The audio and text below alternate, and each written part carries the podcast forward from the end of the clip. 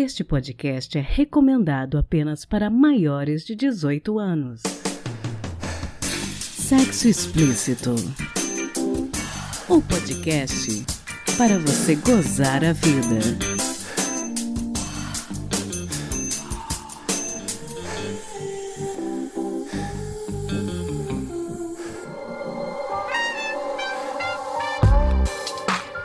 Taradinhos, tudo bem com vocês? Aqui quem fala é Priscila Armani, esse é o Sexo Explícito, um podcast onde tratamos o sexo e a libido como questões transversais que envolvem o bem-estar e a saúde. Muito se fala em setembro amarelo nas redes sociais nesta época do ano, por isso eu decidi dedicar este episódio de hoje a falarmos de um assunto fundamental para os tempos atuais a depressão. Dados da Pesquisa Nacional de Saúde de 2019 do IBGE apontam para um crescimento significativo do número de casos de depressão no Brasil. Segundo a pesquisa, 16,3 milhões de pessoas com mais de 18 anos sofrem da doença, um aumento de 34,2% de 2013 para 2019. Então, para falarmos dos impactos que a depressão pode ter sobre o sexo, eu trouxe a Daniele de Almeida do SciCast do Portal Deviante para explicar um pouquinho pra gente o que é a depressão e quais são os principais sinais de alerta para sabermos quando procurar ajuda. A entrevista ficou muito rica e esclarecedora. Espero que gostem. Como os ouvintes mais assíduos já devem ter adivinhado, este episódio não terá conto erótico por causa da seriedade do tema. A campanha Setembro Amarelo é realizada pela Associação Brasileira de Psiquiatria em parceria com o Conselho Federal de Medicina desde 2014 e tem por objetivo mobilizar a sociedade para a importância da prevenção ao suicídio. Cerca de 97% dos casos de suicídio estão relacionados a transtornos mentais como a depressão, o transtorno bipolar e o abuso de substâncias.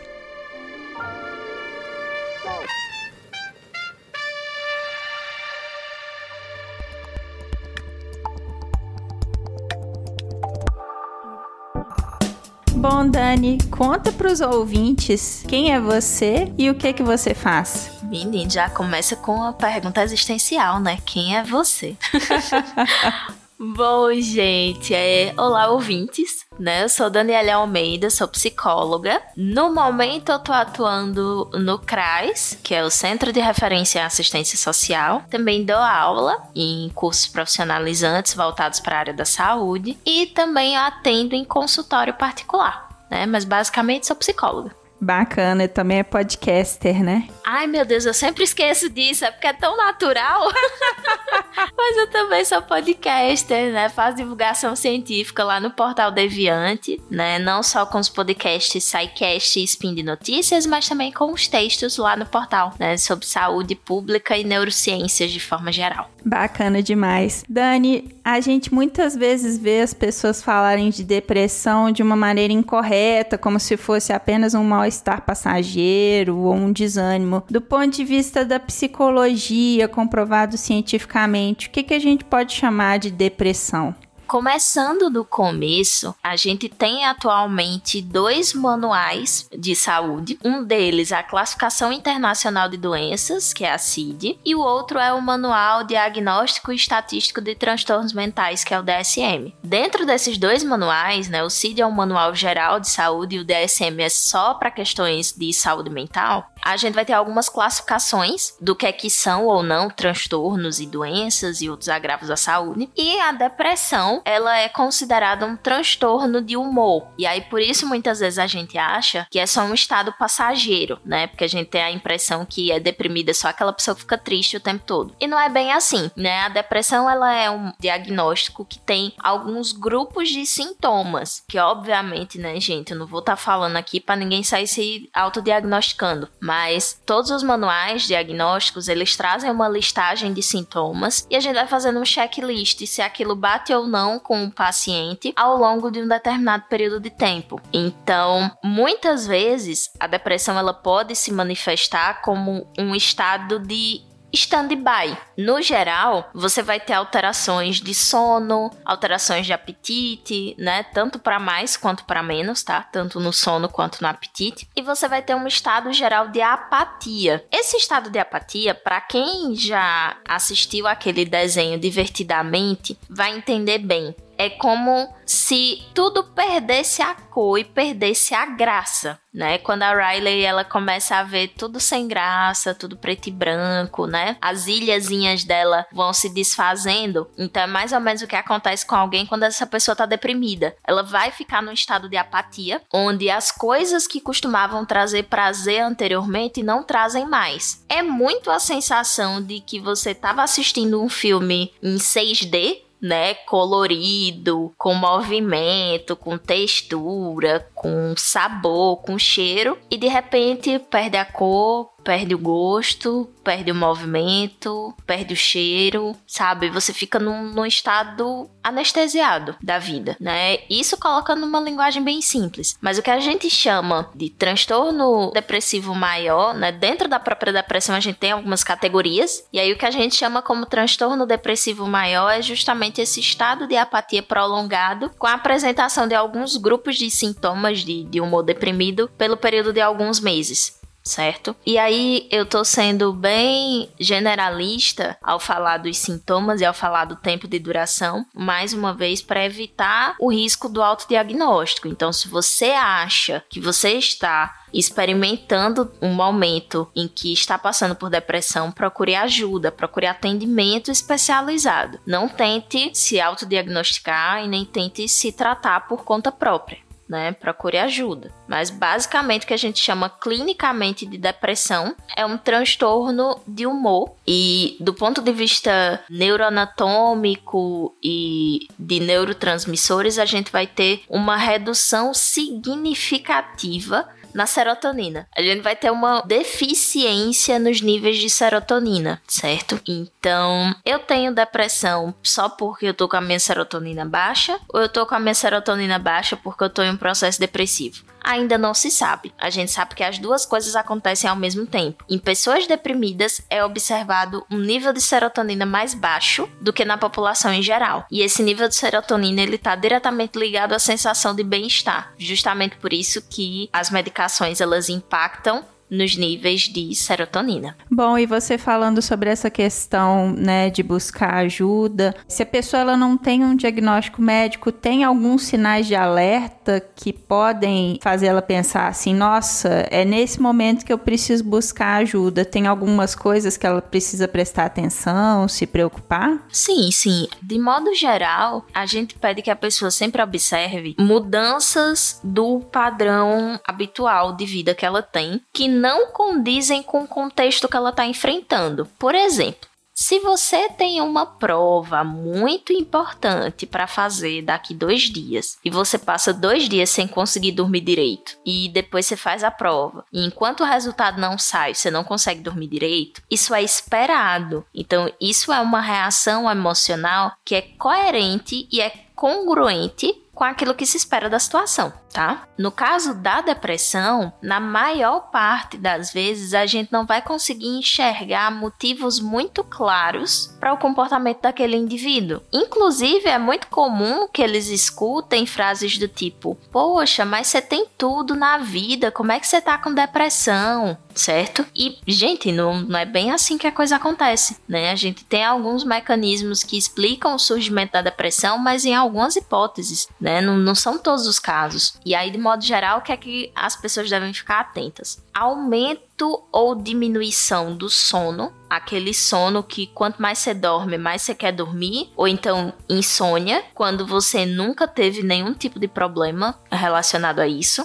certo? O aumento muito grande do apetite ou a diminuição muito grande do apetite quando você nunca costumou ter problemas de apetite. E o ponto mais claro é a sensação de perda de prazer nas coisas que antes traziam prazer ah, eu não tenho mais vontade de fazer nada. Eu não tenho mais vontade de assistir filme, eu não tenho mais vontade de jogar um joguinho que eu gostava, eu não tenho mais vontade de, sei lá, tomar um sorvete, nada disso mais me traz prazer. Se você perceber que você tá ficando meio blazer para tudo, como se nada fizesse diferença e tudo fosse um tanto faz, é bom procurar ajuda, tá? Mas aos primeiros sintomas disso, né, aos primeiros sinais da vida tá perdendo a cor, tá perdendo a graça, aos primeiros sinais de você começar a perder prazer nas coisas que você tinha antes, é interessante procurar ajuda. E qual que é o melhor profissional para a gente fazer esse diagnóstico? Olha, é muito complicado falar sobre isso, porque diagnosticar depressão, qualquer médico ou qualquer psicólogo pode diagnosticar. Mas ter o diagnóstico pelo diagnóstico não é tão interessante assim, né? É mais interessante fazer uma investigação ampla do que pode ser, até porque a depressão no seu começo, ela pode ser muito confundida com alguns outros transtornos mentais. Então, se vai procurar ajuda, procura um médico. Se você vai fazer por plano de saúde ou se você vai procurar é, na rede pública de saúde, procura um clínico geral. Explica o que é que você está sentindo, ele provavelmente vai te encaminhar para um psiquiatra, tá? Mas se eu pudesse dar a dica, né, se você já puder ir direto, vai num psiquiatra, vai num psicólogo. A ordem não importa. Eu podia muito bem puxar a brasa para minha sardinha e dizer primeiro para você ir num psicólogo, mas às vezes a pessoa já tá num grau de depressão tão elevado que ela não tem muita energia para ficar toda semana falando sobre o que tá acontecendo com ela, né? Às vezes ela precisa começar com o medicamento e depois entrar com a terapia sabe? Então, procura um dos dois, procura o que for mais fácil para você nesse momento. Se é mais fácil para você nesse momento o psiquiatra, vai no psiquiatra. Se é mais fácil para você nesse momento o psicólogo, vai no psicólogo. Mas é importante que o tratamento seja feito em conjunto com esses dois profissionais, tá? Só a medicação sem terapia é pouco efetiva e em alguns casos a terapia por si só vai ser efetiva, mas em outros vai ser necessário o uso de medicação. Muito interessante falar isso. Pensando na depressão como um impacto, né, desse bem-estar do indivíduo como um todo, como que a gente pode dizer que ela impacta a libido e o desejo sexual?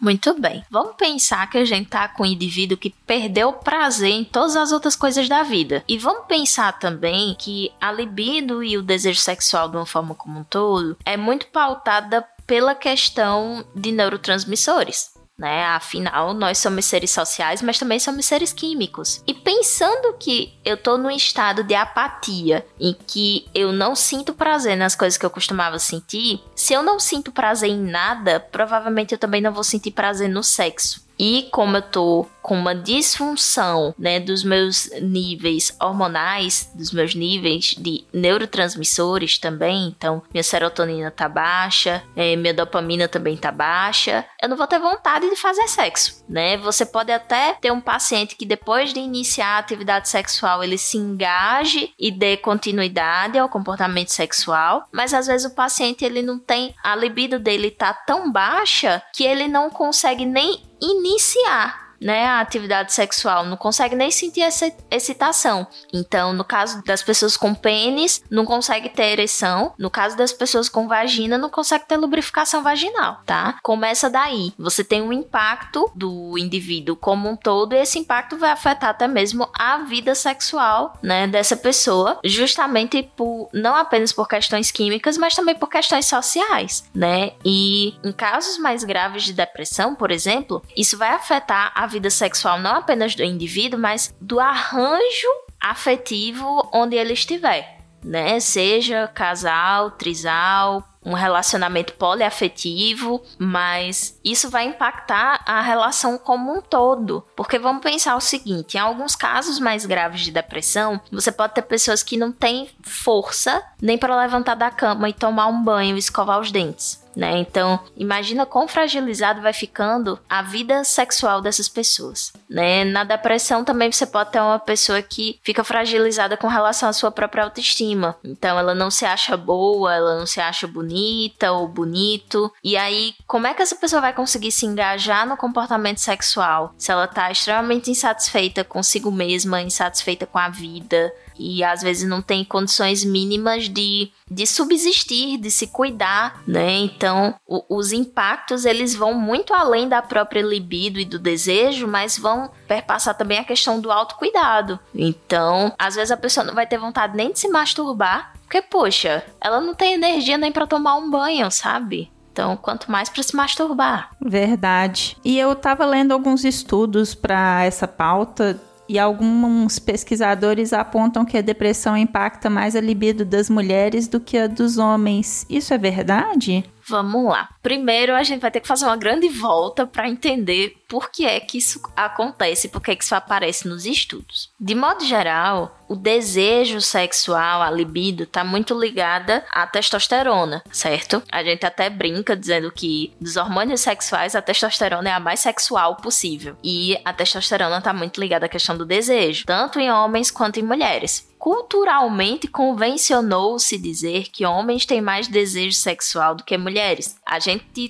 tem visto nos últimos anos, com as últimas pesquisas, que isso não é verdade, né? As pessoas têm desejos sexuais em níveis diferentes, independentemente do seu gênero, seja homem, mulher, binário ou não binário. E aí, o que é que acontece? Quando a gente pega esses estudos, né, falando sobre libido, a gente tem que levar em consideração uma coisa. O que é que é libido? Como é que eu meço a libido? Tem algum exame de sangue, algum exame de imagem que eu consigo fazer e eu consigo quantificar essa libido? Não. Então, o que é que acontece? Esses estudos sobre comportamento sexual, em sua maioria, são estudos de autorrelato. Isso significa dizer que o pesquisador pergunta e a pessoa que é voluntária no estudo responde.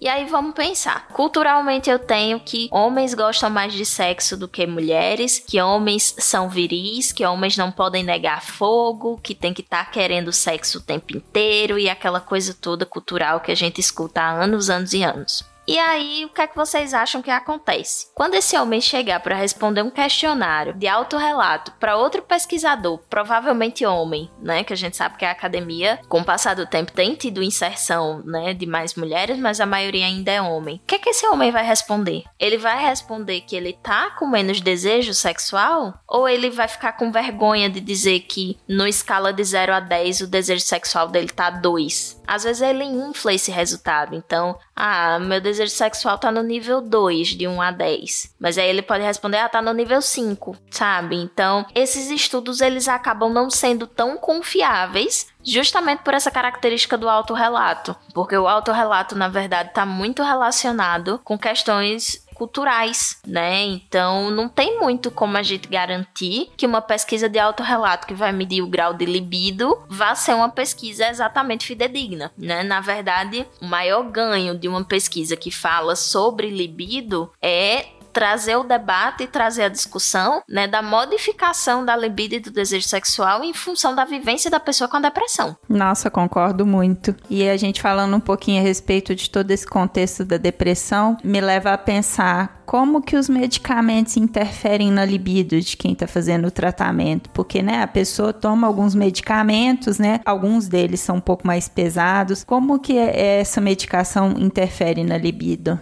Então, quando a gente fala das classes de, de, antidepressivos que a gente tem atualmente no mercado, eu acho que. Eu não vou dizer que é praticamente uma unanimidade, porque eu estaria sendo irresponsável, mas boa parte dos antidepressivos que a gente tem no mercado hoje tem como efeito colateral queda da libido e do desejo sexual. E aí a gente vê que isso acaba sendo um pouco negligenciado, porque existem remédios que proporcionam uma série de efeitos colaterais mas aí vamos pensar no seguinte: as pesquisas elas são feitas com modo de modo a buscar um medicamento que seja eficaz e que tenha uma quantidade baixa de efeito colateral certo? Alguns medicamentos eles vão interferir em alguns mecanismos que vão estar relacionados a neurotransmissores mesmo, certo? Então, boa parte dos problemas da libido vem sim da medicação, mas vem também de outras fontes. Então, vem do estigma de você estar tá tratando depressão, vem do receio e da ansiedade de será que eu vou conseguir levar uma vida normal fazendo tratamento para depressão, né? Vem do próprio desequilíbrio químico que já está acontecendo, vem de você estar tá com a cabeça cheia de coisas. Então, assim, existe sim a parcela de responsabilidade do medicamento em baixar a libido, mas existe uma série de outros medicamentos que também baixam a libido. Anticoncepcional, por exemplo, diminui a libido. E aí, antidepressivo diminui a libido. Alguns anticonvulsivantes também diminuem a libido, porque na verdade você vai ter uma questão de neurotransmissores que eles vão estar tá competindo, né, dentro do teu cérebro. Então, a gente gosta de pensar no esquema do neurotransmissor, no esquema de chave e fechadura, né? É, tal qual uma enzima, que ele se conecta em locais específicos, né, e depois é solto. E aí, quando a gente tá falando de desejo sexual, isso também envolve hormônios. Então, você tá ali numa disputa por sítios de ação, por locais de ação, tá? Em, em algumas dessas disputas, de algumas formulações de medicamento, você vai ter esse impacto na libido, né? Realmente há esse impacto,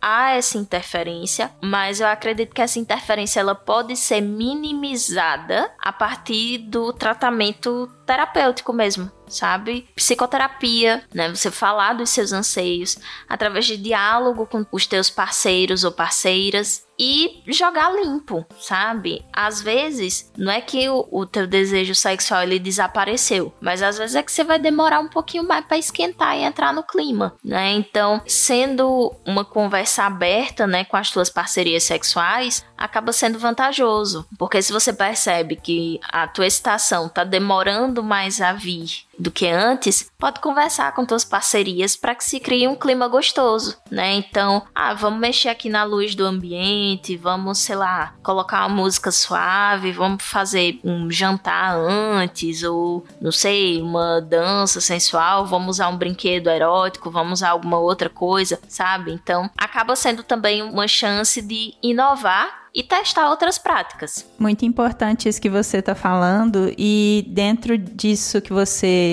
falou, né, de conversar, ter uma conversa mais sincera com a sua parceria, tem algum outro conselho que você daria para as pessoas com depressão que querem melhorar a sua frequência e a qualidade das relações sexuais? Seja aberto com seu médico psiquiatra, né? Muitas pessoas às vezes ficam com vergonha de dizer ao psiquiatra que aquela medicação tá gerando impactos na vida sexual e que esses impactos têm sido extremamente negativos. Então, se você tem sentido que a medicação que você está tomando atualmente deixou tua libido zerada, e você já tentou se masturbar, você já tentou criar um clima, usar brinquedo erótico dentro das suas relações sexuais, enfim, você já tentou outras coisas e percebe que ainda assim você não tem grandes modificações na libido e que isso tá te trazendo prejuízo, conversa com teu psiquiatra e pede para trocar o medicamento, tá? Não é vergonha nenhuma. Todo mundo tem direito a uma vida plena e uma vida plena inclui uma vida sexual satisfatória. Se a tua medicação tá interferindo né, nas tuas práticas sexuais, está interferindo no teu prazer sexual, conversa com teu médico e vê, porque boa parte dos antidepressivos causam sim diminuição da libido, mas alguns diminuem mais do que outros. Então, pode fazer um teste para um outro antidepressivo. Acho que os principais conselhos são esses, né, de você ser aberto com teu médico psiquiatra, ser aberto com teu psicólogo e ser aberto com a tua parceria sexual, né? E além disso tudo, estar disposto ou disposta a conhecer e testar outras práticas, outras maneiras de se fazer sexo, outras formas de preliminares, testar novas posições, novos ambientes, novos contextos, né? Tudo isso pode ser extremamente válido, porque às vezes não é só um problema de falta de libido, né? Às vezes é um problema de falta de comunicação também, né? Entre o arranjo é, relacional. Muito importante. Dani, quero te agradecer muito por ter tirado um tempinho para conversar com a gente. Esse bate-papo foi sensacional. Queria te pedir para você deixar os seus contatos para quem quiser continuar mais essa conversa com você nas redes. Priscila, foi um prazer estar aqui, tá certo? Eu tô aberta a novos convites. Sempre que você quiser chamar, pode chamar que eu venho. E quem quiser entrar em contato comigo, é só me procurar como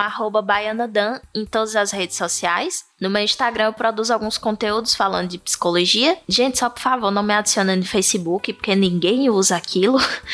E é isso, né? Se tiverem alguma dúvida também sobre questões de sexualidade e ficarem constrangidos de, de perguntar, vocês podem me mandar um e-mail para danielealmeidapsico.gmail.com. Sensacional. Eu também tenho um site. Eu esqueci, eu tenho um site. Né? Gente, vocês podem achar também no meu site sertãopsi.com. Sensacional. Gente, quero aproveitar para dizer que a Dani ela tem um trabalho fenomenal no Portal Deviante. Não deixem de conferir também, não só como profissional, mas também como podcaster. Passa aí o, o, endereço do Portal Deviante, Dani. Gente, se vocês quiserem ler meus textos e ouvir os podcasts que eu gravo lá pro Deviante, é só acessar deviante.com.br. Sensacional. Obrigada, viu, Dani? Você foi muito didática, foi maravilhoso. Foi um prazer participar.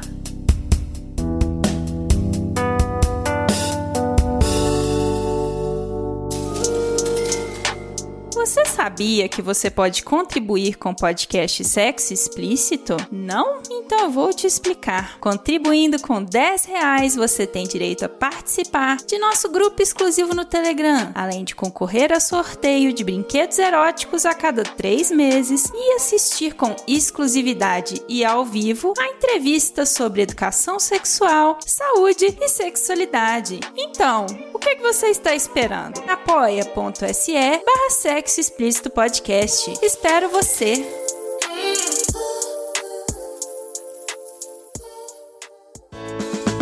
Se toca.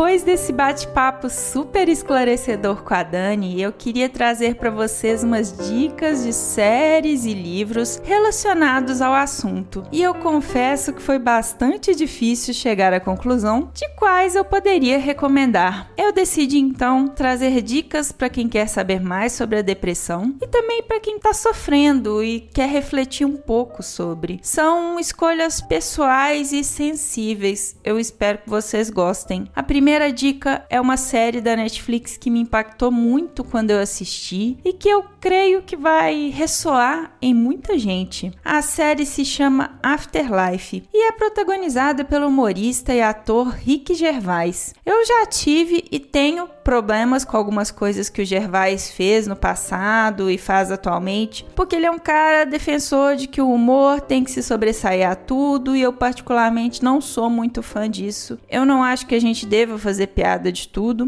mas nessa série ele é ator e produtor de um drama que mais faz a gente pensar do que rir. Tony é um personagem que está lidando com uma perda muito grande. A esposa, Lisa, o grande amor da sua vida, morre precocemente de câncer. E depois disso, ele passa a não ver mais sentido em nada. A gente o vê sendo contraditório em muitos momentos, em meio a um luto que ele não quer resolver. A série tem duas temporadas, mas é bem curtinha e simples de assistir, apesar do tema complexo. Vale o seu tempo investido. A segunda dica é de um livro chamado O Demônio do Meio-Dia, uma anatomia da depressão, de Andrew Solomon, que é considerado uma das referências mais importantes quando o assunto é depressão. Nesse livro, o jornalista e escritor resolveu investigar a própria doença a fundo, entrevistando especialistas e outras pessoas deprimidas. O panorama que ele constrói abrange questões éticas e morais, além do tratamento e o impacto da doença em várias populações. O livro venceu o National Book Award e foi eleito um dos melhores 100 livros dos anos 2000 pelo jornal britânico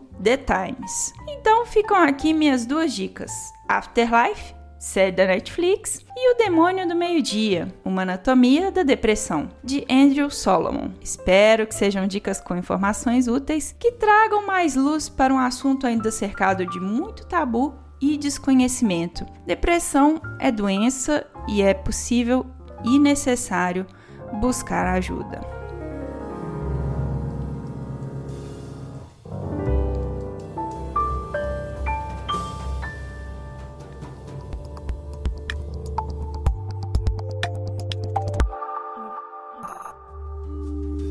E este foi mais um episódio do podcast Sexo Explícito.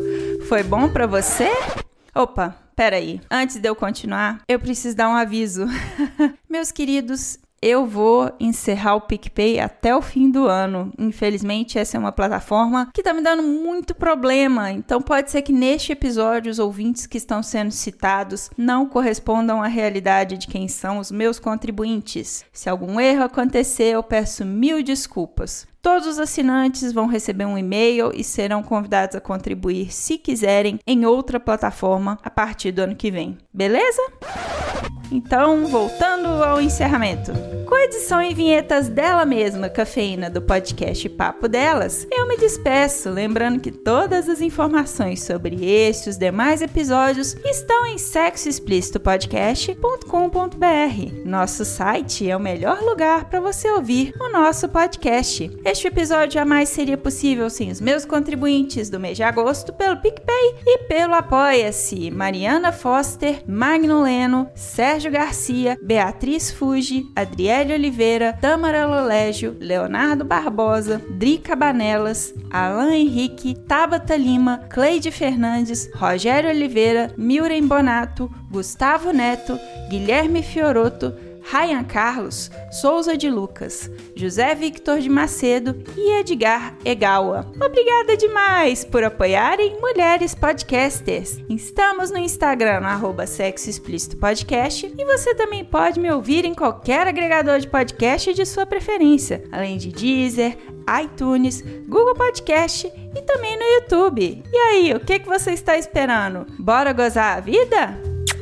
Beijo!